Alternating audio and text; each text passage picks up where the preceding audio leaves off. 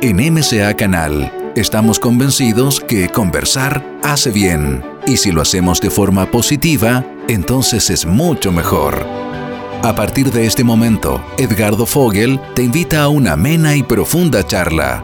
Esto es Conversando en Positivo, un momento de luz para compartir experiencias de vida por MCA Canal, resonando con el alma. Hola amigas, hola amigos, un abrazo muy muy grande desde Santiago, Chile. Les habla Edgardo Fogel. Como siempre, muy feliz de una nueva edición de Conversando Positivo aquí en MSA Canal, en estos tiempos tan increíbles que estamos viviendo, tiempos de transformación, donde estamos cambiando de humanidad, ya está apareciendo una nueva humanidad, mucha gente también sufriendo, les mando un cariño, espero que estén también muy bien de salud, sus familias, todo y bueno, muchos seres humanos también abriendo los ojos a este gran despertar que, está apareciendo. Y hablando de despertar, hoy día tenemos una mujer, una ser humana maravillosa, que está entregando muchísima luz a muchas, muchas personas. Ustedes ya la ven en pantalla, ella es Anisha. Eh, un texto de ella, El espíritu es infinito, en este videojuego cósmico en el cual estamos focalizados. Nuestra misión principal es recordar quiénes somos, conectar con nuestro poder en presente a través de la intuición, reconociendo el yo soy y así despertar, conectando con la fuente que vive en cada uno de nosotros, el amor. Anisha, hija de las estrellas, bienvenida. Muchas gracias, mi hermano. Gracias por esta invitación y feliz de estar contigo aquí en este espacio. muchas, muchas gracias a ti. Yo te seguí hace un buen tiempo y veo todo lo que estás realizando, desarrollando y tu forma de entregar tanta, tanta sabiduría. yo te voy presentando de acuerdo también a, algo que sale, sale en tu sitio para que todas las amigas, amigos de Conversando Positivo, que son muchos también de, no solamente de Chile, de España, América Latina. Por un lado tú dices, bueno, es hija de las estrellas, cantante y humana galáctica. Tú eres una gran artista, eh, hija de las estrellas y humana galáctica. Empecemos a, ir conociendo un poquito a la niña. Bueno, digamos que ese es el personaje que estoy experimentando en este presente momento, eh, porque siempre que le preguntan a uno, a uno quién es, eh, me parece que la pregunta se puede ir muy profundo o muy como dentro del videojuego el personaje, ¿verdad? ¿Por qué? Porque pues al final del día detrás de todo somos lo mismo, que es el espíritu, que es Dios, que es el amor.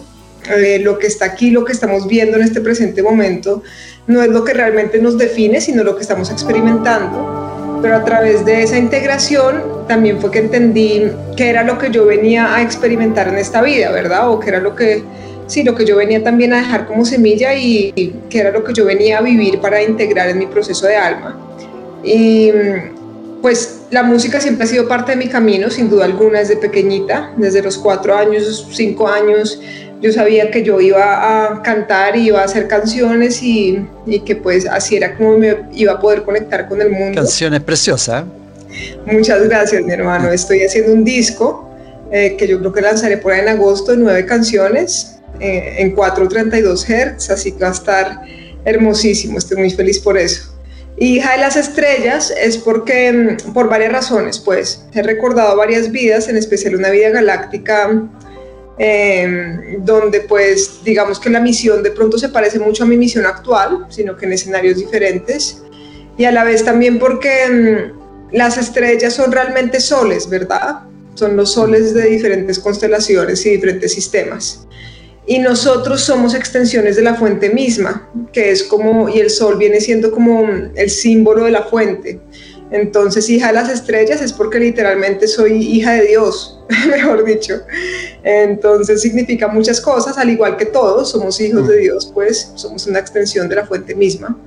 Entonces, digamos que los dos títulos me generan mucha conexión con mi misión y con conectar realmente con el espíritu, que es el propósito de, la existencia misma. Recordemos que tú, Anisha, eres, naciste en Colombia, hoy día estás viviendo en, Medellín. ¿Y, en qué momento tú haces ese recuerdo de otras vidas eh, muy, muy pequeña o, hace poco tiempo? Mm. Pues pasaron las dos cosas, porque yo muy pequeña empecé a tener mucho contacto multidimensional cuando era chiquitica, interestelar, pues. Mm, me visitaban diferentes seres. Uno cuando chiquito pues simplemente piensa que no piensa nada, que sería ideal, simplemente lo experimenta y pues era lo que pasaba. Mis padres mm, no estaban muy metidos en todo este tema, digamos que siempre fueron seres muy amorosos que me habilitaron mucho el camino, pero pues no estaban en el tema de la espiritualidad como tal. Entonces yo tenía, digamos que lo que llaman sonambulismo cuando chiquita. Pero realmente era contacto con las diferentes naves estelares y las diferentes civilizaciones, porque me encontraban como a la mitad de la noche en el condominio de casas donde yo vivía afuera por ahí caminando, yo de cuatro o tres añitos de edad. Eh, también tenía procesos en los cuales yo le lloraba a mi madre en sus brazos, pero porque tenía sueños muy lúcidos y lo que yo veía era como el cruce entre las dimensiones. Mm. Y todos estos procesos llevaron a mis padres a pensar que pronto alguien me había hecho algo, pero yo nunca lo sufrí, sino que pues era diferente. Entonces ellos pensaron que de pronto alguien me había hecho algo. Entonces me llevaron al psicoanalista para ver qué era lo que pasaba. Y el psicoanalista les dijo que no me pasaba nada, que no me habían hecho nada, sino que simplemente yo tenía una gran imaginación. Eso era como lo que nombraban a esa edad. Pero realmente a medida que fui creciendo más, después de tener un proceso bien terrenal entre los 5 y los 16 años de sociedad, fiesta, la parte social y todo este tema, como la parte humana, empecé a integrar más esa comunicación directa con diferentes conciencias y empecé a integrar ciertas memorias que cada vez se cristalizando más. Y hasta el día de hoy voy recordando cada vez más, pero entre más recuerdo, más caigo en cuenta que realmente lo importante es estar aquí y ahora, ¿me entiendes? Como no, mm.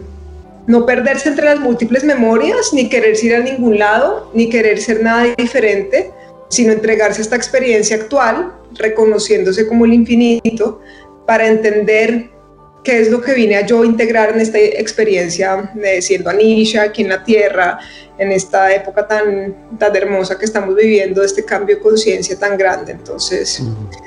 Esa es un poquito la historia resumida, mejor dicho. Cuando tú hablas que recordabas que cruzando dimensiones, ¿cómo, cómo, cómo eso? Bueno, tenía, había uno de los sueños lúcidos que mm, yo pensaba que era una pesadilla cuando chiquita, pero era simplemente porque era muy lúcido, porque hoy en día cuando lo repaso en mi cabeza entiendo que no había nada denso realmente. Y lo que yo veía era como la, era la forma en la que se simbolizaba para mí en mi sueño, ¿no? como la subida y la bajada entre dimensiones a través de un ascensor.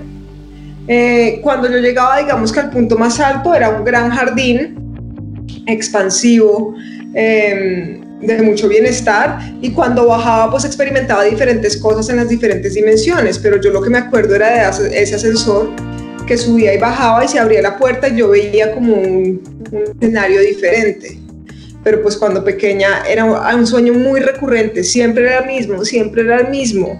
Y también tenía sueños con, digamos, muchas serpientes que también simbolizaban otras cosas de otras dimensiones. Em, y como eran tan vívidos, por eso era que yo le lloraba a mi madre, pero yo no me acuerdo eh, como haberlo sufrido, sino simplemente era algo diferente y por eso, digamos que quisieron investigar qué era lo que pasaba, pero hoy que lo pienso, era simplemente un proceso de integración multidimensional. Cuando tú dices, estoy, después tu, tu segundo párrafo tú hablas, estoy entregada a mi propio proceso de ascensión espiritual, a la liberación de mi mente y asimismo a la ascensión y liberación de la humanidad y el planeta en este videojuego cósmico multidimensional. Eh, ¿qué, ¿qué, significa para ti, digamos, tú que estás entregada tu propio proceso de ascensión espiritual y a la liberación de mi mente?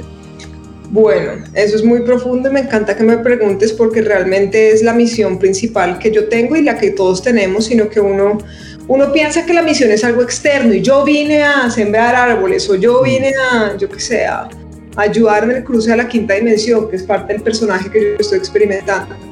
Pero realmente lo que todos estamos experimentando es un proceso de liberación mental porque lo que pasa es que absolutamente todo lo que estamos observando es un holograma creado por nuestra mente, por nuestras creencias, ¿verdad? Todo lo que observamos es un resultado que se expande desde ese campo cuántico que refleja nuestro estado mental, nuestra perspectiva, eh, nuestras creencias. Eso es lo que forma realmente la realidad. Entonces, cuando yo digo que yo estoy entregada a mi propio proceso de ascensión y a la liberación de mi mente y por ende a la ascensión del planeta o de la humanidad, pues es tal cual porque lo que yo libero en mi mente es lo que yo estoy liberando en el universo que yo estoy observando, porque todo lo que yo estoy observando viene de mi mente. Entonces yo estoy entregada a mi propio proceso de ascensión, porque pues esa es mi misión real, liberarme y volver a conectar con el amor infinito, con el amor crístico, ¿verdad? Con el amor que trasciende la ilusión misma. Y al tener ese proceso de liberación mental, observar cómo va generando, eh, digamos que ese cambio en el mismo planeta que yo estoy proyectando, en la realidad que yo estoy observando. ¿Y qué, qué, es para ti estar viviendo en holograma? Pues es que cuando nos vamos a la partícula más pequeña, eh, cuando nos vamos al átomo y después a la partícula, nos damos cuenta que es vacío. La materia realmente es energía y la energía realmente es vacío. Y ese vacío obedece a nuestra mente cuánticamente. Eh, todo se focaliza en la existencia a través del observador, de la conciencia que lo está observando. Es decir, todo es un resultado a la perspectiva del observador. Entonces todo es un holograma porque nada es realmente materia, nada realmente es estático, nada realmente es real, todo cambia. Lo único real es nuestro espíritu, que es el amor, que es la fuente, que es Dios, que es lo único que nunca cambia, el observador. En el mundo de la forma todo va cambiando, porque todo simplemente es un holograma que refleja, digamos que, ese estado de conciencia, la historia que tú te estás contando constantemente. Y, bajo ese punto de vista, eh, ¿estamos viviendo una simulación? Porque de alguna forma lo que se plantea y lo que uno ve, si es que logra ver, observar, es que, es que la mente nuestra está súper manipulada a través del sistema, a través de, de nuestro inconsciente colectivo, de lo social, de la información, etcétera. ¿Estamos viviendo esa simulación? Lo que pasa es que nosotros sí hemos sido programados en la tercera dimensión para proyectar ciertas realidades que son las que nos tenían encapsulados repitiendo ciclos.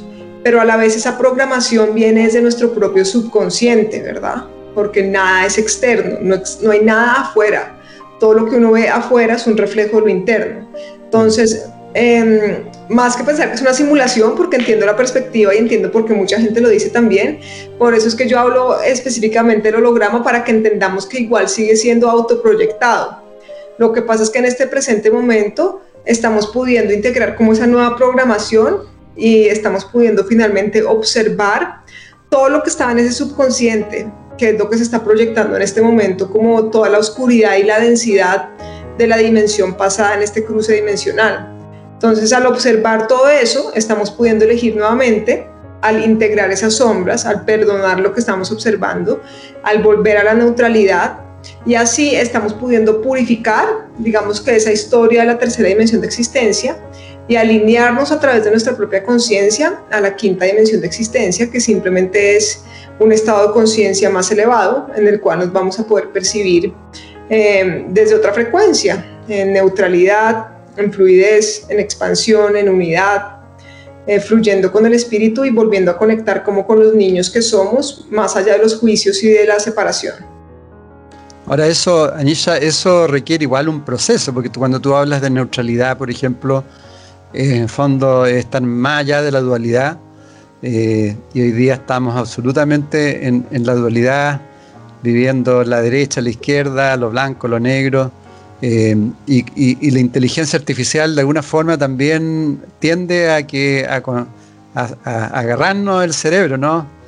¿Cómo, cómo, ¿Cuál es para las personas que, nos están escuchando, posiblemente algunos primera vez que están escuchando estos conceptos? Eh, imagínate, eh, ¿cómo, cómo entrar o, iniciar un camino de, darse cuenta, de despertar? primero, para mí el no dualismo es de pronto la herramienta más elevada posible para uno transitar cualquier tipo de realidad. Y es entender que no hay bien ni mal, porque lo que es mm. bueno para ti puede ser algo que yo considero malo para mí, y así viceversa, ¿verdad? Lo que puede ser el paraíso para uno puede ser el infierno para el otro, porque todo nace desde esa perspectiva.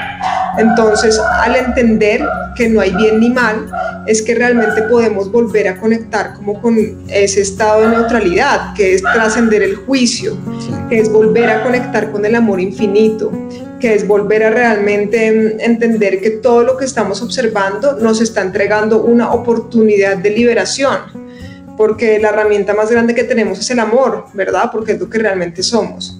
Entonces, cuando nos permitimos amar, más allá de esos límites ilusorios, de esa separación ilusoria, es que realmente podemos conectar con nuestra esencia. Porque, por ejemplo, ¿cuántas veces, yo siempre pongo este ejemplo porque me parece que es muy fácil de entender y, y lo lleva todo como a una perspectiva muy amplia. ¿Cuántas veces no hemos espichado nosotros una hormiga con nuestro dedo, verdad? Y de pronto por inocencia, de pronto por curiosidad, de pronto con una intención mala, entre comillas. Mm. Eh, y al final del día espichamos una hormiga, pero nos quedamos señalando a alguien que mata a otro, a otro ser humano. ¿sí? Entonces, desde ahí ya parte la dualidad absoluta, pero es por el juicio. El juicio es lo que realmente perpetúa esa dualidad. Eh, porque nada es, todo es simplemente lo que tú pienses que es, todo es simplemente un resultado de tu perspectiva. Ahora, cuando tú hablas de videojuego, hablas también de hackear el videojuego. Eh, eh, explícalo un poco. Bueno, a mí me encanta el concepto del videojuego. Eh, primero porque nos invita a no tomarnos lo personal, ¿verdad? Porque realmente estamos en un sueño que aquí, se puede, aquí puede parecer muy real, aquí puede parecer muy estático, aquí puede parecer muy largo, pero realmente es un instante, es solo un pensamiento. Entonces, cuando entendemos que es un videojuego, entendemos que somos el que tiene el controlcito del videojuego, el personaje que está en la pantalla y el observador que está detrás. Mm somos absolutamente todos los papeles en el videojuego. Entonces, cuando entendemos esto, nos podemos conectar con el que tiene el control, que viene siendo el yo superior, nos podemos conectar con el observador, que viene siendo la fuente misma Dios, y nos podemos conectar con nuestro personaje y podemos sincronizar, digamos que... Eh, los tres diferentes escenarios, los tres diferentes personajes dentro de ese, dentro de ese videojuego cósmico, ¿verdad? Y podemos entender que absolutamente todo lo que nos encontramos en nuestra realidad es una oportunidad para nosotros liberarnos a nosotros mismos, como tal cual en un videojuego. Entonces, cuando uno lo piensa como un videojuego, la, realidad pues no se la toma personal, elige qué hacer con su personaje es el estado más elevado posible, porque precisamente no se está tomando personal ninguno de los sucesos y entiende que absolutamente cada ser con el cual uno se encuentra también está en su propio videojuego, manifestando, digamos, que esos escenarios para liberarse eh, según el proceso que tenga que integrar en su plan de vida. Correcto. Para el punto, bueno, vuelvo un poco al de antes, sí, cómo, cómo salirse, o sea, cómo darse cuenta que estamos en el videojuego y, también ser el observador, es decir, hacer, eh, en el fondo, desdoblarse, ¿no? Es entrar en presencia y lo que pasa es que estamos muy acostumbrados a irnos al pasado mm. o a estar constantemente enfocados en el futuro. ¿Y qué es lo que pasa? Absolutamente todo lo que nosotros estamos observando en el mundo de la forma es un reflejo del pasado. ¿Por qué? porque es un reflejo de tus creencias y tus creencias vienen de esa programación que viene del pasado, ¿no? Hablando como en tiempo lineal terrenal, pues. Sí. Cuando nos sobreenfocamos en el futuro, pues perdemos contacto con el presente. Entonces ahí es cuando nos desconectamos del observador consciente y por eso es que siempre se habla de, de ser el observador, de entrar como en estado de meditación para realmente lograr conectar con esa perspectiva, porque ahí es cuando uno se libera de esos enganches de la programación de la matriz de control, ¿sí? Y cuando uno realmente puede percibir y decir, ah, ok, estoy aquí ahora y al conectar con mi respiración puedo entrar en esa omnipresencia. Yo sé que suena muy abstracto muy loco y obviamente por eso es muy importante uno eh, integrar una práctica de meditación para poder subir con claridad, para poder percibir con claridad y empezar a integrar, digamos que ciertos cambios que le va diciendo a uno esa voz de la intuición, que es el yo superior, para poder así conectar de manera más consciente con el espíritu infinito. Obviamente, eh, digamos que sé que hay muchas tendencias hoy en día de enfocarse en el futuro y proyectar lo que uno quiere y demás. Y yo resueno mucho con el hecho de que mm, pues absolutamente todo en el universo es un resultado del campo cuántico y uno se alinea a las diferentes posibilidades de ese campo cuántico a través de la propia frecuencia. Entonces, me parece que la herramienta más poderosa para uno poder alinearse a las líneas de tiempo más elevadas a futuro es conectarse con la respiración y con el observador en presente porque ahí es cuando tu frecuencia vuelve y se eleva naturalmente a su punto máximo, porque nuestra frecuencia es naturalmente elevada por ser el espíritu mismo, y así automáticamente a través del magnetismo mismo empiezas a alinearte a las probabilidades más altas dentro de todo lo que tú puedes experimentar en tu existencia. Ahora, si tú eh, no has trabajado de alguna forma tampoco la programación emocional, mental, eh, ¿tú crees que solamente eh, practicando, desarrollando meditación vas a lograr llegar a esa comprensión? Yo pienso que si uno realmente logra estar en un estado meditativo constantemente, que yo todavía no lo he hecho, ¿no? Aclaro aquí porque yo estoy en un proceso humano también, tengo mis aprendizajes constantes, tengo mis integraciones de sombras todos los días, sino que cada vez me puedo observar más y cada vez puedo conectar con más, más con ese observador. Sin embargo, sé que en el momento en el que yo realmente conecte de manera profunda con el observador y logre estar en meditación constante haciendo lo que lo esté haciendo, ahí es cuando me logro zafar de los hechizos de la Matrix, ¿sí? Porque ahí es cuando logro volver a conectar con el espíritu infinito que yo soy. Hay muchas herramientas que pueden servir. Para mí la respiración y la meditación, estar en estado de meditación y conectar con la respiración son de las más poderosas, pero digamos también resueno mucho con las enseñanzas del curso de milagros, del no dualismo que también es el Advaita Vedanta mm. y de ciertas tendencias que lo impulsan a uno a, a reconocer que todo es un reflejo de la mente y que a la vez cuando tú conectas contigo en el momento presente, que también podría ser el seno, el Tao, es que realmente puedes percibir más allá del velo y así conectarte con el Dios que realmente eres. Correcto. ¿Y qué cuando hablas de la integración de la sombra, cómo, cómo lo haces? ¿O de qué se trata? Bueno, las sombras, una forma fácil de ponerlo para que la gente entienda es todo eso que aún lo saca de su centro, todo lo que les genera preocupación, miedo, rechazo, reflejo, angustia, dolor, viene siendo una sombra que no han integrado. Es decir, eh, voy a poner un ejemplo, pero para que la gente entienda. Si digamos, a mí me molesta que alguien que vive conmigo deje su ropa tirada en el piso. Va a dar una sombra boba, ¿no? Superficial, pero para ponerlo en los términos más simples. Y yo paso por la ropa y me molesta y me molesta y me saca mi centro. La integración de esa sombra no sería ir y decirle a la persona, oye, recoge tu ropa, me molesta que tu ropa esté por todas partes regada, sino es más bien entrar en ese observador y preguntarme, si a mí me molesta esa ropa que dejaron ahí es porque yo sigo haciendo eso en algún ámbito de mi vida, porque yo sigo dejando cosas por ahí tiradas o porque yo estoy intentando controlar, ¿sí? Y quiere decir que por eso no, no es decir, va todo siempre a ese proceso de introspección, porque nada de lo que a ustedes les molesta es realmente real ni tiene sentido, porque realmente el espíritu puede ver mucho más allá de todos esos matices. Entonces, siempre que digamos em, alguien le diga algo a uno y eso lo saque del centro, uno vuelve a ese proceso de introspección para identificar uno dónde sigue generando eso en su propia vida, porque absolutamente todo lo que uno recibe de los diferentes personajes en su vida o de las experiencias en su día a día es un reflejo de eso que uno sigue haciendo, así sea en su pensamiento o en la acción en los diferentes ámbitos de su vida. Entonces, eh, cuando uno admira algo de una persona y le genera inspiración, es porque uno ya está listo para integrar esa perspectiva y reconocerse a través de ese arquetipo divino.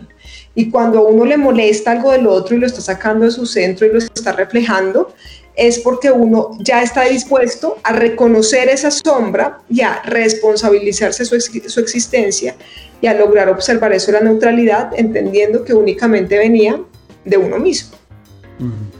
Entonces, bajo lo que tú dices, eh, es bien importante, casi fundamental, una autoobservación bien constante, ¿no? Claro, yo creo que esa es la clave para toda la liberación aquí en el mundo de la ilusión Em, entrar en el observador y entender que siempre el amor es el que le deja a uno cruzar el velo.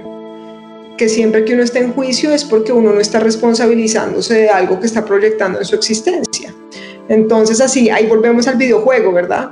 Ahí es cuando uno identifica en su videojuego dónde están los aprendizajes y las pruebitas para cruzar para lograr llegar al siguiente nivel del videojuego, que representaría, digamos, que el siguiente estado de conciencia.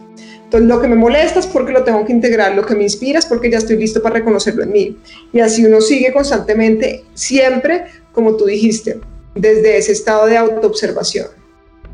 Y ahí de alguna otra forma el famoso ego eh, se va disolviendo. Claro, porque el ego es el que, te, el, el que te impulsa a perpetuar la separación a través del juicio, para que tú te sientas separado de absolutamente todo, cuando realmente no estás separado de nada, porque cuánticamente somos uno experimentándonos en infinitas perspectivas. Y a la vez el ego es el que quiere que te tomes muy personal tu realidad, para que la sigas perpetuando, porque lo que pasa aquí y el gran hechizo principal en el cual estamos todos es el pensar que estamos separados de la fuente y que estamos separados los unos de los otros, cuando realmente es completamente lo opuesto. No estamos nunca separados de la fuente porque la llevamos aquí, en nuestro propio ser, adentro, ni siquiera es arriba ni en ningún lado, sino aquí. Y no estamos separados porque literalmente somos reflejos el uno del otro, porque somos simplemente un, un digamos que una unidad experimentándonos en infinitas diferentes perspectivas. Sí, somos unidad en diversidad, somos diversos en la unidad.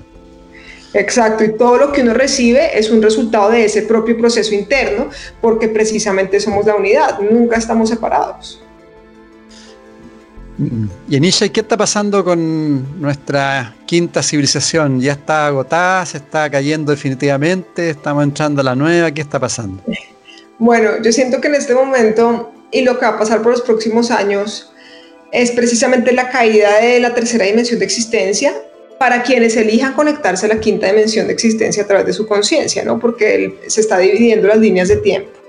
Entonces, lo que estamos observando a través de tanto caos externo, caos entre comillas, em, es precisamente la exposición del viejo sistema.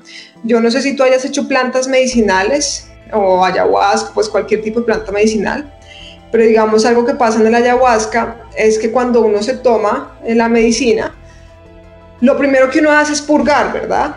Uno vomita o va al baño o algo así. Cuando uno vomita, lo primero que uno hace al vomitar es observar el vómito, quedarse viendo el vómito y casi que cogerlo y decir esto no significa nada.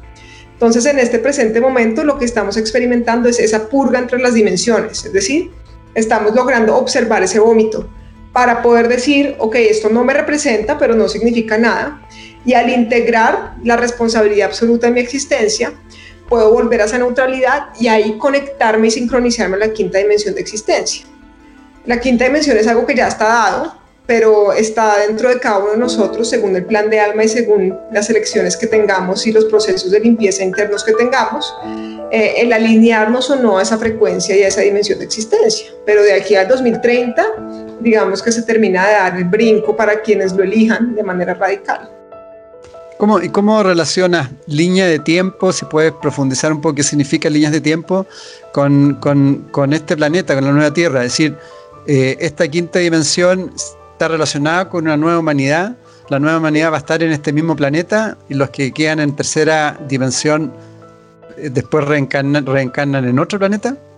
Bueno, hay dos cosas. Bueno, primero, digamos que yo siempre trato de em, expandir los conceptos para no especificarlos porque cuánticamente hay muchas posibilidades y eso precisamente es a lo que se refiere las líneas de tiempo cuánticamente nosotros estamos experimentando absolutamente todas las posibilidades en todas las dimensiones, en todos los escenarios. Es decir, en este presente momento, Edgardo está hablando con Anisha en esta línea de tiempo en el escenario Tierra, ¿verdad? Mm. Pero hay otro Edgardo también en el escenario Tierra, igual a ti, que ha tomado otras decisiones y también está experimentando otra línea de tiempo, porque cuánticamente estamos experimentándolo todo a la misma vez, ¿verdad? Entonces, también cuando hablamos en cuanto a líneas de tiempo, la Tierra es lo mismo, hay infinitas líneas de tiempo para la Tierra. En este presente momento, digamos que se pueden meter en dos categorías que también se subdividen en infinitas, eh, que son la tercera y la quinta dimensión. A mi forma de ver, vamos a seguir compartiendo el mismo espacio, pero en diferentes frecuencias por un tiempo, hasta que ya sea imposible interactuar con los seres de las otras dimensiones. Y eso es lo que ya estamos empezando a ver en este presente momento, en lo que yo llamo el despertar de los leones, que es el proceso de empoderamiento y de despertar masivo, pues muchos seres ya estamos conectándonos a la quinta dimensión de existencia a través de nuestra propia frecuencia, nos estamos alineando y muchos seres que se siguen quedando en el miedo, en el juicio, eh, pues están conectados a la tercera dimensión de existencia. Entonces, pues por un tiempo vamos a vivir casi que de vecinos con seres que de pronto están conectados a la tercera dimensión de existencia a través de su nivel de conciencia.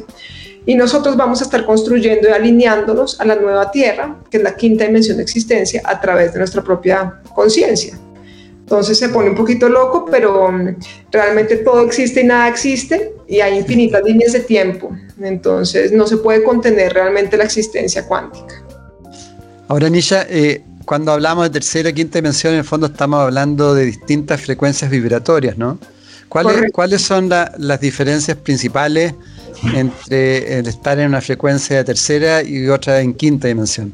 Perfecto, bueno, voy a hablarles de la tercera y la cuarta y la quinta porque el cuarto es el puente, el túnel. Cierto. Cuando estamos en tercera dimensión, estamos completamente atados al miedo, pensamos que el poder es algo externo, estamos completamente dependiendo de los sistemas, eh, en juicio, eh, pensando que los demás son responsables por nuestra existencia, como en drama, en conflicto inconsciente, ¿verdad? Cuando estamos en la cuarta dimensión de existencia es cuando estamos en ese proceso de reprogramación, es decir, pudiendo identificar las sombras para así integrarlas. Es decir, todavía puedo sentir, pero ya sé que viene de mí. Entonces, por ejemplo, no, me molestó mi vecino que eh, me dijera algo sobre mis perritos. Entonces yo ahí me observo y digo, ah, no fue mi vecino, es que yo estoy proyectando esto por esto y por esto. Me entrego al momento presente, a esa reprogramación consciente. Ahí estaría yo en cuarta dimensión, ¿verdad? Porque ya no pienso que el conflicto es algo externo, sino que más bien puedo entrar en ese proceso de limpieza y de reprogramarme al integrar las sombras. Y cuando estamos en quinta dimensión de existencia, es cuando estamos en fluidez absoluta, en confianza, en expansión, en inspiración, cuando entendemos que todo es un resultado de ese proceso interno, entonces somos responsables de nuestra existencia y al responsabilizarnos de nuestra existencia podemos realmente integrar nuestro poder.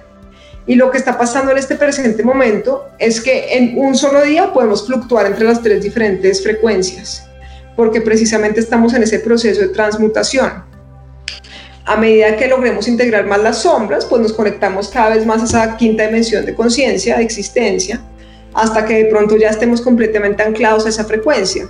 Pero por los próximos años lo que va a pasar es esa fluctuación para que cada ser vaya escogiendo a través de su propio proceso interno de limpieza mental a qué frecuencia se está alineando constantemente hasta que ya, ya dé el salto de manera radical si así ha de ser según su plan de vida.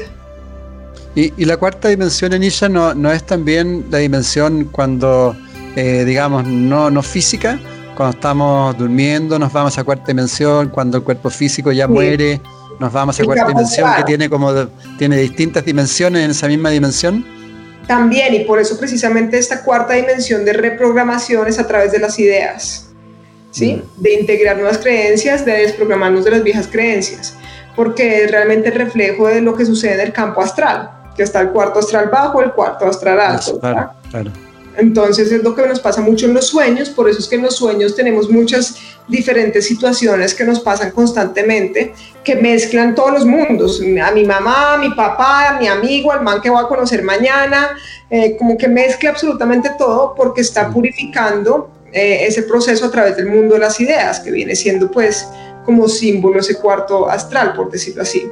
Entonces, por eso es que la cuarta dimensión es el túnel de reprogramación, porque es el momento en el que ponemos en perspectiva todas nuestras creencias y podemos volver a elegir realmente con qué estamos alineados y con qué no en ese proceso de liberación. Y es el tránsito, se puede decir, desde el momento en que nuestro cuerpo físico eh, se, le acabó su tiempo eh, finito y de ahí se va a esa cuarta dimensión y tiene ese proceso que tú planteas. ¿Cómo, cómo, ves tú el proceso de, muerte física a, la vuelta, digamos, a una, vuelta a esta tierra? Yo pienso que uno va al campo astral, que en este momento lo simbolizamos desde nuestro estado de conciencia tridimensional como la cuarta dimensión, pero a la vez mm. pienso que, digamos, en quinta dimensión cuando uno trasciende, que la trascendencia es diferente, vivimos muchos más años, es decir, vivir 500, 600, 300 años, lo que sea, porque todo obedece a la mente.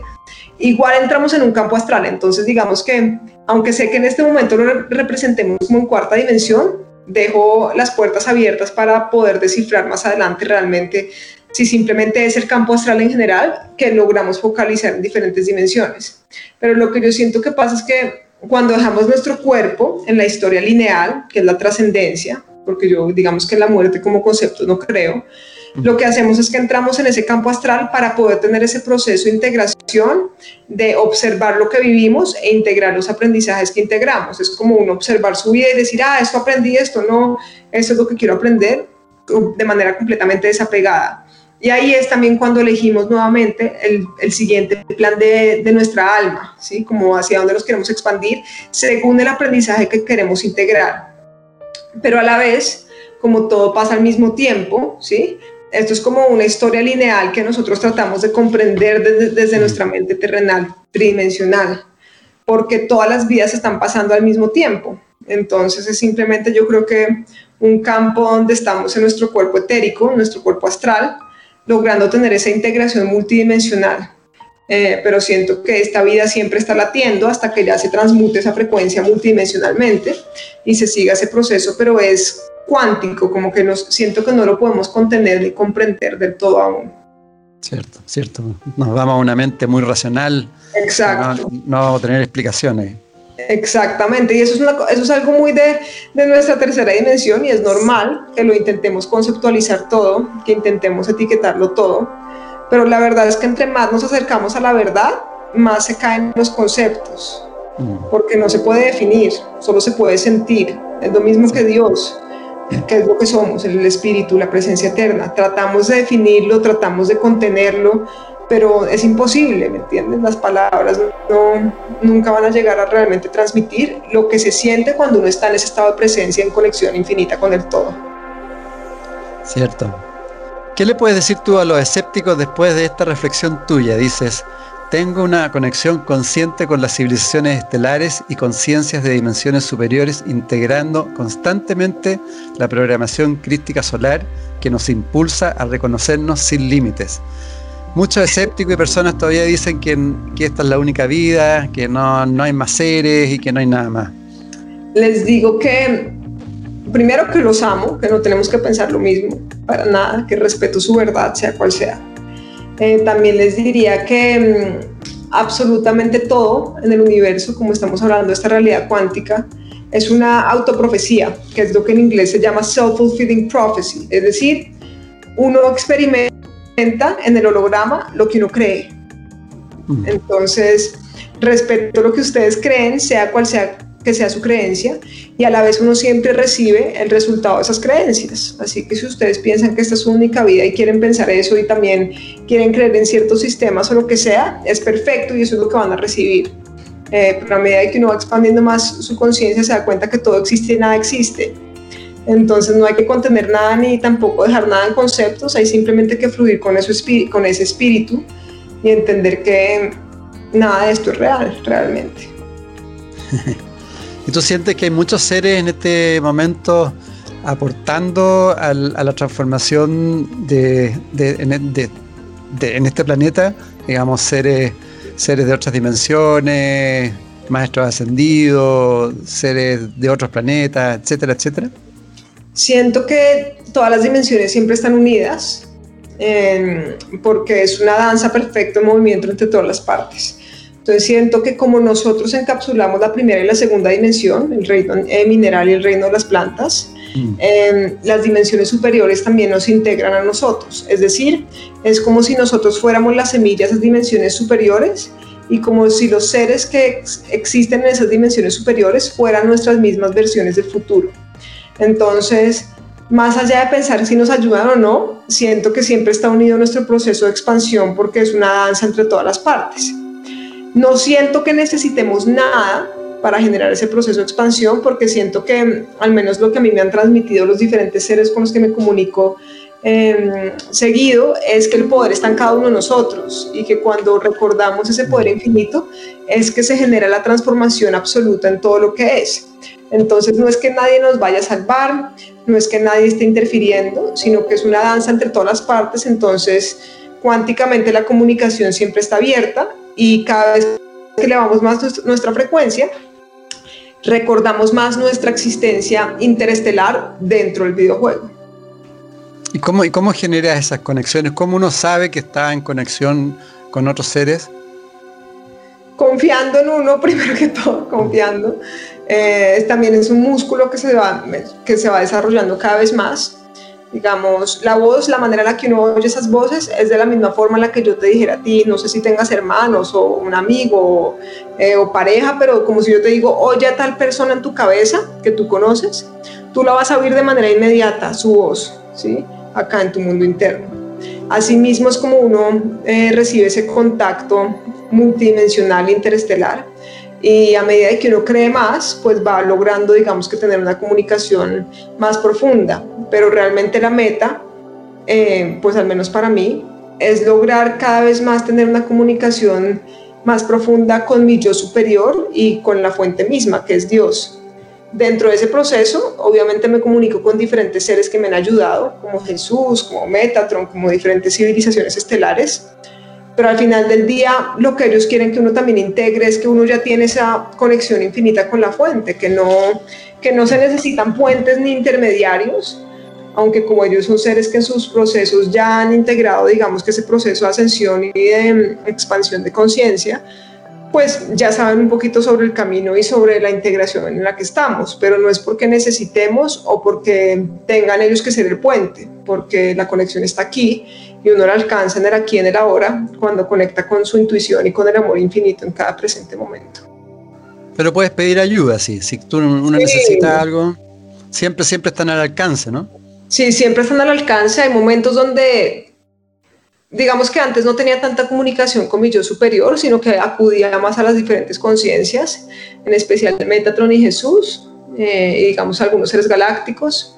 Em, y siempre están ahí. Hay momentos donde ellos de pronto em, me dejan en mis procesos, pero porque me dicen que yo necesito tener ese proceso de integración sin un soporte para recordar nuevamente que no necesito nada externo pero Metatron, digamos, siempre está ahí. Si yo le quiero hablar en este momento, lo oigo, pero es algo, eh, no es tanto como uno se lo imagina en las películas de que, uy, entonces este ser externo vino y me contactó, no, es un proceso muy eh, interno, muy profundo y es, como, es algo muy diferente a como el ego lo quiere pensar, mejor dicho. ¿Y cómo... Eh, ¿Cuáles son, hay similitudes entre lo que sucedió, por ejemplo, en Lemuria, en la Atlántida y lo que está sucediendo hoy día? Bueno, digamos que en Lemuria se experimentó el matriarcado, ¿verdad? La conexión infinita con el espíritu, la fluidez a través de ese espíritu, el reconocimiento de nuestra existencia galáctica interestelar y era mucha fluidez como en el día a día uno hacía lo que uno quería y estaba constantemente conectado con su espíritu y con el espíritu a través de todo. Entonces a los lemurianos que tienen mucho que ver, digamos que pues obviamente con visos de las civilizaciones en Hawái, de los seres que están muy conectados a su espíritu en Hawái, les gustaba mucho hacer las cosas por ellos mismos, eh, construir, conectarse con la naturaleza, eh, caminar hasta la punta de la montaña, pero porque entendían la conexión profunda espiritual que se tenía con el todo cuando se estaban presente, ¿verdad? En Atlantis, digamos que en Lemuria se experimentó la tecnología interna espiritual. Y en Atlantis se experimentó más fue la tecnología externa, obviamente también una civilización muy espiritual, pero Atlantis era un patriarcado, es decir, ahí fue cuando empezamos a experimentar el sistema piramidal, las jerarquías, eh, el poder, ¿sí? a través de las jerarquías. Y precisamente también esa fue una de las razones por las cuales Atlantis cayó, em, por esas jerarquías y esas pirámides. En Egipto se intentó sincronizar el patriarcado y el matriarcado, generando la unión entre el femenino y el masculino.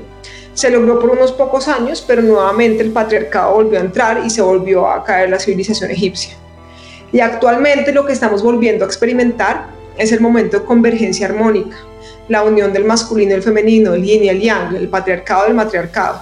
Por eso es que estamos viendo la caída de la pirámide nuevamente, pero sin que se tenga que caer la civilización, porque en cada uno de nosotros está también renaciendo el matriarcado, que es la armonía, el ecosistema, la conexión espiritual, es lo que prevalece. Entonces, digamos que estamos integrando cosas de las dos civilizaciones, pero para volver a ese punto de convergencia armónica y poder integrar esa conexión infinita espiritual siguiendo estando en nuestro cuerpo. ¿Y, Lemuria, ¿por qué, por qué finalmente desapareció su humanidad?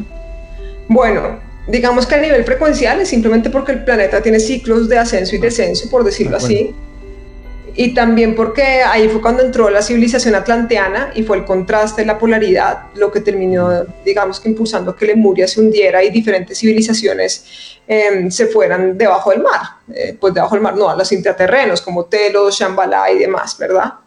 Pero simplemente es porque era un símbolo de ese proceso de descenso frecuencial del planeta. Entonces, pues ya no podían existir y empezó el proceso de el patriarcado, porque todos son procesos cósmicos para poder tener una integración em, de conciencia, para que tuviéramos un aprendizaje de los diferentes arquetipos y en este momento poder tener ese proceso de la convergencia armónica.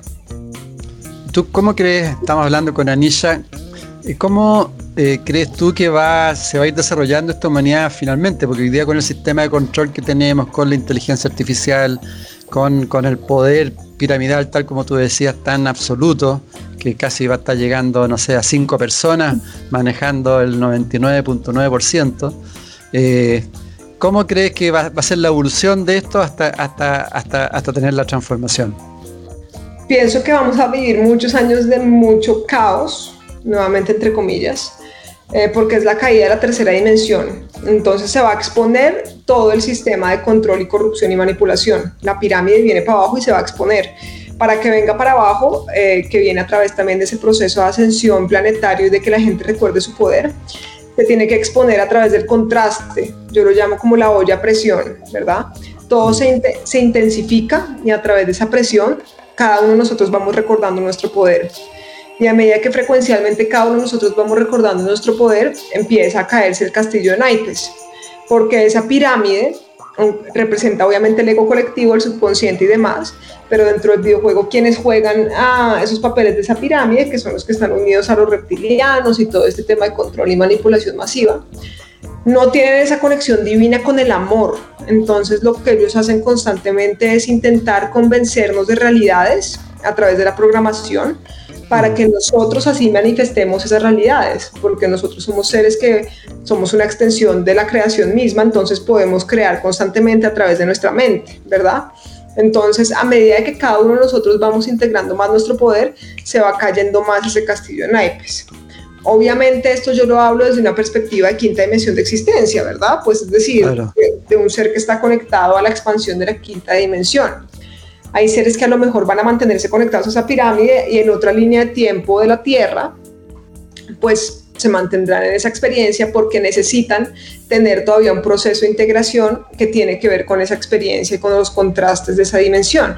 Entonces depende de cada quien. Eh, sin embargo, lo que yo sí veo que está sucediendo de manera masiva en mi línea de tiempo, en lo que yo observo desde mi perspectiva, es la exposición de la corrupción, la manipulación eh, y todo ese sistema satánico que representa la polaridad más densa, para que así volvamos a perdonar, a integrar nuestro poder y ahí sí a manifestar la nueva tierra en, libertad absoluta. Pero para eso tienen que todavía suceder muchos sucesos, ¿no? Para que cada vez, para que se, se, vea esos contrastes y, y, tiene que haber destrucción, seguramente, sufrimiento. Y por eso lo más importante es uno entrar en su mundo interno. Siento que es la época de la cueva del mago, en la que cada uno de nosotros vuelve a su mundo interno y vuelve a reestructurar su mente en vez de enfocarse tanto en el, tanto en el mundo externo. Por eso es que en este momento quienes estamos integrando nuestra soberanía y nuestra libertad, pues digamos, ni siquiera vamos a viajar mucho por un tiempo, por todo el tema de la vacuna y toda esa mm. vuelta, pues al menos lo hablo por mí porque pues yo no creo en la vacuna, no creo en la pandemia, no creo en el coronavirus, no creo en nada de esas cosas. Entonces, para mí lo más importante es la soberanía y la congruencia, porque esa soberanía y esa congruencia son las que habilitan la libertad dentro del videojuego. Entonces, siento que el hecho de estar localizados todos nos invita aún más a ir hacia adentro y a zafarnos de manera radical. Entonces, sí se vienen muchos más sucesos, muchos más contrastes, mucha más incoherencia porque esa incoherencia es la que está generando realmente ese despertar masivo.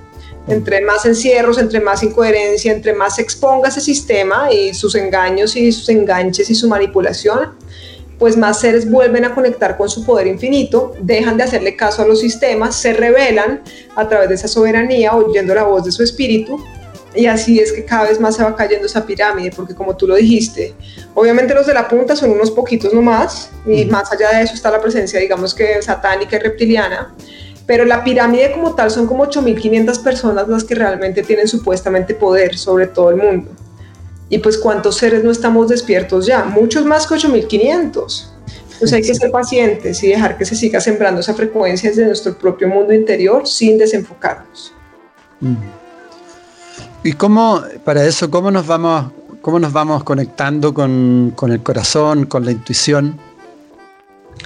Bueno, meditando, entrando en el momento presente, entendiendo que absolutamente todo lo que nos mueve es una oportunidad de liberación, perdonando, amándonos los unos a los otros sin importar las diferencias, porque no se trata de que yo tenga la verdad o tú tengas la verdad o el del lado tenga la verdad, sino que cada uno vaya honrando su propia verdad y vaya respetando ese proceso de, empoderamiento. Eh, y también para los seres que ya han conectado más con el amor infinito en su ser y con el propio poder, pues ser soberanos, porque la única forma en la que realmente se termina de caer esa pirámide y se termina de dar ese proceso de liberación es a través de esa soberanía, haciendo únicamente lo que tiene sentido para uno y conectando con esa voz del espíritu en cada momento, entendiendo que el poder está aquí, dentro de cada uno de nosotros. No hay que buscar absolutamente nada afuera. Ahí la, la coherencia, la consecuencia es fundamental, ¿no? Totalmente. La coherencia que está completamente aliada a la congruencia es lo que realmente lo libera a uno mismo en su existencia y, ahí es donde realmente se genera el cambio, aquí adentro, cuando uno está en coherencia con su mente, con su corazón y con su acción. Mm. Tú también hablas de discernimiento. ¿Cuál es la importancia de, de saber discernir? Total, y eso viene completamente unido a la intuición, porque para uno discernir es porque ya se está oyendo a uno mismo, a la voz del espíritu, al yo superior. Eh, y el discernimiento es lo más importante para poder verdaderamente ser soberanos, porque estábamos acostumbrados a través de ese viejo sistema que supuestamente toda la verdad era externa y no la daba el sistema, la educación, supuestamente educación, la supuesta política, la religión, la economía, el mundo del entretenimiento, que eran los eslabones del enganche, del engaño, de la programación masiva. Entonces estábamos acostumbrados a pensar que lo externo era lo que decretaba la verdad, cuando realmente ahora a través del discernimiento, oyendo la voz de nuestro espíritu, es que podemos identificar que realmente de todas esas historias que estamos viendo son reales para nosotros y cuáles son únicamente un enganche de ese hechizo de las cuales nos tenemos que desconectar. Mm. Ahí está también el fluir, ¿no? El, Wu Wei, fluir con el soltar, fluir. Total, yo amo el Wu Wei, es decir, amo, amo todo lo que tiene que ver con el Tao, pero el Wu Wei me parece que es un concepto básico porque es fluir con tu espíritu, fluir con tu espíritu, dejar que todo se dé, entregándote tú a tu propio proceso y a reconocer ese Tao, que es lo que se pudiera llamar Dios, el espíritu, la fuente misma en el momento presente y dejarte guiar por esa fluidez, identificando que realmente venga de tu espíritu. ¿Y qué, qué le dirías tú a las personas jóvenes como tú, eh, que, que, que, en fondo algunos se quejan de que cada vez hay menos empleo, etcétera, etcétera, para que se conecten con su propia vocación? Por ejemplo, en tu caso, bueno, esa es otra pregunta que tiene que ver con, la importancia de conectarse con el arte, con la música. Eh, pero conectarse con la propia vocación, que le entregues palabras como motivadoras a, personas que dicen no, que no puedo, yo no puedo vivir de esto, etcétera. Les diría que confíen en el universo que son, que para realmente recibir, digamos que la manifestación más elevada hay que saltar al vacío, porque cuando uno salta al vacío es porque confía y la confianza es lo que realmente genera la expansión infinita. Que conecten con su niño interior, que hagan realmente lo que quieran en cada presente momento, que no le tengan miedo eh, a nada ni intenten basarse en como seguridades externas, sino por el contrario, honren ese niño interior y fluyan con su espíritu, porque realmente eso es lo que experimentamos en la nueva dimensión, en la nueva tierra, en el nuevo estado de conciencia. No tenemos miedo, entonces no hay que contener nada y confiamos porque sabemos que todo es un resultado de nuestro propio estado eterno y que nosotros mismos somos el universo, así que si no confiamos en el universo es porque no confiamos en nosotros. Entonces, si saltamos al vacío y conectamos con nuestro niño interior, seguimos nuestra inspiración conectados a la intuición, siempre vamos a terminar experimentando el plan de vida desde la línea de tiempo más elevada. Mm. ¿Y, qué pasa con el arte, la música? ¿Cuál es la importancia de la música? La pues música está... La creatividad, la libertad, el conectarse con el espíritu y, y, dejar que todo fluya. Para mí eso es lo que es la música y lo que es el arte.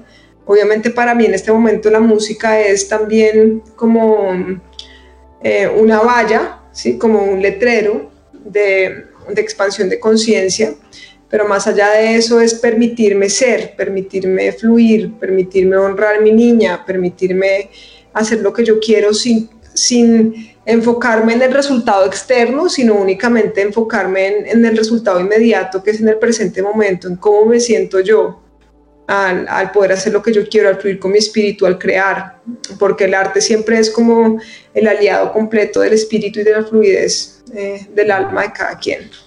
Sí, es cierto. Y la inspiración, eh, también, es, importante, ¿no? ¿Mm? La inspiración es la brújula. Yo siento que la inspiración es completamente, viene completamente de la mano de la intuición, mejor dicho. La inspiración es lo que lo muestra el camino que uno vino a experimentar eh, la inspiración es lo que le muestra el mapa divino al plan de vida, del plan de alma, porque al final del día lo que te inspira a ti puede ser parecido a lo que me inspira a mí, pero nunca es lo mismo. Siempre viene con diferentes matices, diferentes colores, diferentes impulsos divinos, porque precisamente es lo que le muestra a uno su propio camino. Entonces, vivir conectado a la inspiración es la frecuencia más alta posible en la cual uno puede estar. Correcto. Y tú también hablas de suspenderse. ¿Qué significa? Eh, suspenderse cuando uno está teniendo algún proceso de integración o cuando uno, mejor dicho, la suspensión es una herramienta poderosísima cuando uno no está en paz y no está en amor. Porque cuando uno se suspende, puede entrar en ese observador y al entrar en ese observador puede realmente entrar en ese proceso de transmutación para volver a conectar con el amor y con la paz en cada presente momento cuando uno no se suspende y reacciona, pues está dejando llevar por una frecuencia que no es realmente la cual uno quiere experimentar y no es realmente el wu wei del espíritu, ¿verdad? Entonces la suspensión nos permite volver a conectar con nuestro espíritu para volver a entrar en esa fluidez divina. ¿La suspensión en lo concreto significa parar en un momento determinado? Pues sí, digamos, yo estoy, algo me molestó y algo estoy eh, molesta y estoy a punto de reaccionar por algo que me molestó en vez de reaccionar, me suspendo literalmente, vuelvo al momento presente, me conecto con mi respiración y hasta que no me sienta en paz, no vuelvo a hacer nada. Eso para mí es la suspensión. Y eso fue un mensaje que, por ejemplo, Buda me dio con mucha claridad eh, cuando viajé a Tailandia. Cada vez que entraba a uno de los templos budistas, lo que él me decía es, si no estás en paz, no hagas nada. Y fue un mensaje muy profundo que obviamente en ese presente momento no logré integrar del todo en la acción, sino que cada vez voy integrando más, como en ese proceso de espiral. Y voy entendiendo que realmente si no estoy en paz no debo hacer nada, si no estoy en paz no debo crear, si no estoy en paz no me debo comunicar, si no estoy en paz me debo sentar y voy a entrar en presencia absoluta para volver a encontrar esa paz. Y ahí sí interactuar con el mundo bueno, Miguel Ruiz, no sé si has escuchado los cuatro acuerdos, no sé si los, leíste. Sí. Que él habla, en uno, uno de los acuerdos es no hagas interpretaciones. Sí, no hagas suposiciones. Claro, no hagas suposiciones, porque a partir de las suposiciones empiezas a vivir cosas falsas y, y las interpretas como real. Total, total, totalmente, porque es que la suposición pues viene completamente de lo, eh, basándote en lo externo, cuando realmente nada es lo que tú piensas que es, todo es un reflejo de tu mente. Nadie es, ah, que esa persona es asesina, esa persona es mala, nadie es eso. Todo el mundo está haciendo lo que tú necesitas que sean para que tú tengas ese proceso de liberación a través de tu perspectiva. Entonces todos somos aliados porque al final del día cada persona te está mostrando algo que tú tienes que observar para tú volver a ese poder infinito y volver a esa neutralidad. Sí, y ahí también bueno, entramos a otro tema muy bonito que es el poder de la, de la palabra, ¿no? Total. porque la palabra, el, pensamiento y la emoción se relacionan a la palabra. Total, ahora cada hora. La hora cada hora quiere decir que las palabras crean. Por eso es mm. que en inglés eh, se dice spelling de la palabra spell, de hechizo, porque cada palabra de por sí es un hechizo, si uno no, si no entiende lo que está haciendo, ¿verdad? Entonces, por eso hay que estar muy conscientes y entrar en ese observador para darse cuenta que para que haya una emoción tiene que haber un pensamiento, y el pensamiento donde viene, pues también desde esa palabra, si es esa palabra interna. Entonces, la palabra es el hechizo principal, entonces cada palabra tiene un impacto cuántico en todo lo que es también. Eso se relaciona con la co-creación, ¿no? Es decir... Exactamente. Mm. Todos estamos co-creando constantemente y por eso es que también entra el efecto mariposa, que es que hasta la, la leteada de una mariposa influencia todo el campo cuántico. Entonces, cuando uno entra en el observador, pues puede entrar en el momento presente, que es ese punto de singularidad en el cual realmente puede observar qué es lo que uno está manifestando según ese proceso interno constantemente, según esa conversación que uno tiene con uno mismo en cada presente momento del día. Cierto. Cuando se habla de toroide, expandir el toroide, ¿qué significa? El toroide es el campo electromagnético los pensamientos son eléctricos, los sentimientos son magnéticos y así es que se genera el campo electromagnético. Y el toroide es, digamos que esa donut enorme eh, que, te permite, que le permite a tu avatar experimentar su existencia. El centro del toroide es lo que conocemos como la chispa divina, que viene siendo el corazón, ¿verdad? Que es esa luz infinita que realmente es la fuente misma. Entonces es entender como también todo sale de ti, vuelve a ti, todo se sincroniza en ese punto céntrico de singularidad que viene siendo tu corazón. O sea, sale y entra, ¿no? Exacto. Y todo en la vida es así, todo tiene un toroide mismo, la tierra, una manzana, yo qué sé, todo en la existencia tiene ese mismo ciclo de entrada y salida. Y también es la autosostenibilidad espiritual, entender que somos autosostenibles porque todo sale, todo lo que entra es todo lo que sale y así en viceversa, nada es externo a ti. Extraordinario. y recordar, ¿no? No, Que no nos olvidemos porque estamos en esta vida para recordar lo que somos esencialmente. Es la única misión, porque es que nuevamente, digamos, cuando hacemos mucho esto de compartir la información de conciencia, siento que hay momentos en los que nos perdemos en lo externo pensando que la misión está afuera, ¿verdad? Y yo vine a salvar el mundo. Claro. Cuando realmente no existe el mundo, la misión está aquí, eh, en tu mundo interno y lo único que salvas es tu mente cuando te perdonas, cuando perdonas y te liberas, y ahí se genera el cambio externo. Pero realmente la misión está aquí, en nuestro propio mundo interno, no hay ninguna misión externa realmente. Transmítele, ya que estás transmitiendo las últimas palabras a todas las personas que nos están viendo, escuchando, en, conversando en positivo, que se vayan con el corazón llenito. Pues que los amo primero que todo, eh, que todos estamos en esto juntos, el poder está en cada uno de ustedes, el gurú se encuentra en el espejo, no hay ningún otro gurú sino el que tienen ya adentro, y que conecten cada vez más con la voz de su intuición para así reconocer el amor que son y se puedan desenchufar cada vez más de la voz del miedo. Que recuerden que el ego es como un comentarista y que está constantemente en, en el mundo interno y que lo importante es reconocer la voz del espíritu, que es el amor, para poder salirnos del hechizo y conectar cada vez más con la unidad, con el corazón. Eh, nada esto es real, fluyan con su espíritu, no se tomen nada personal y encuentren en cada presente momento esa oportunidad de volver a la paz. Básicamente eso sería mi mensaje. Que así sea, que así sea. Muchísimas gracias. Así, mi hermano, me encantó esta entrevista. Te vi todo el tiempo pausado, pero te sentí y eso me encantó también porque no me distraje, sino que estuve ahí canalizando constantemente y gracias por este espacio, en verdad. Eh, me encantó compartir este momento contigo y lo que necesites, aquí estoy siempre. Muchas gracias. Si quieres, le das eh, tus datos a las personas que nos están viendo, tu sitio web. Sí. Mm. Anisha Flow, Anisha terminando en doble A, Flow F-L-O-W es mi, usuario en Instagram y en YouTube, que son las dos plataformas principales que utilizo constantemente. Y en las redes, en las plataformas digitales de música, me pueden encontrar como Anisha, terminando en doble A. Y ahí ya hay cuatro canciones que he lanzado y el disco lo lanzaré ya en algún momento este año, así que para que estén pendientes también. Excelente, excelente. Bueno, muchísimas gracias y gracias también a todas las amigas, amigos que que nos vieron, que nos están escuchando. Les deseamos mucha paz, amor y, que tengan confianza en sí mismos, ¿no? Tal como tú planteas. Así es, mi hermano. Te amo, te honro y gracias por este espacio. Gracias a ti. Chao, chao. En MCA Canal estamos convencidos que conversar hace bien y si lo hacemos de forma positiva, entonces es mucho mejor. Edgardo Fogel te acompañó en una amena y profunda charla.